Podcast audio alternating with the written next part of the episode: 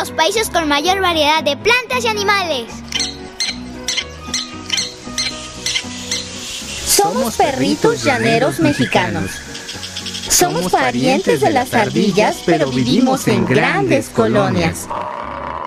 Nos alimentamos principalmente de plantas y semillas y uno que otro insecto. Siempre estamos vigilantes de las zorritas, coyotes y halcones.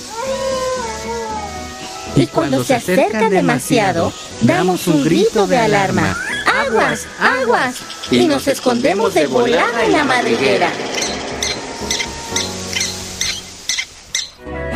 De las 4.400 especies de mamíferos que existen en el mundo, más de 500 especies viven en nuestro país. Conoce la riqueza natural de México.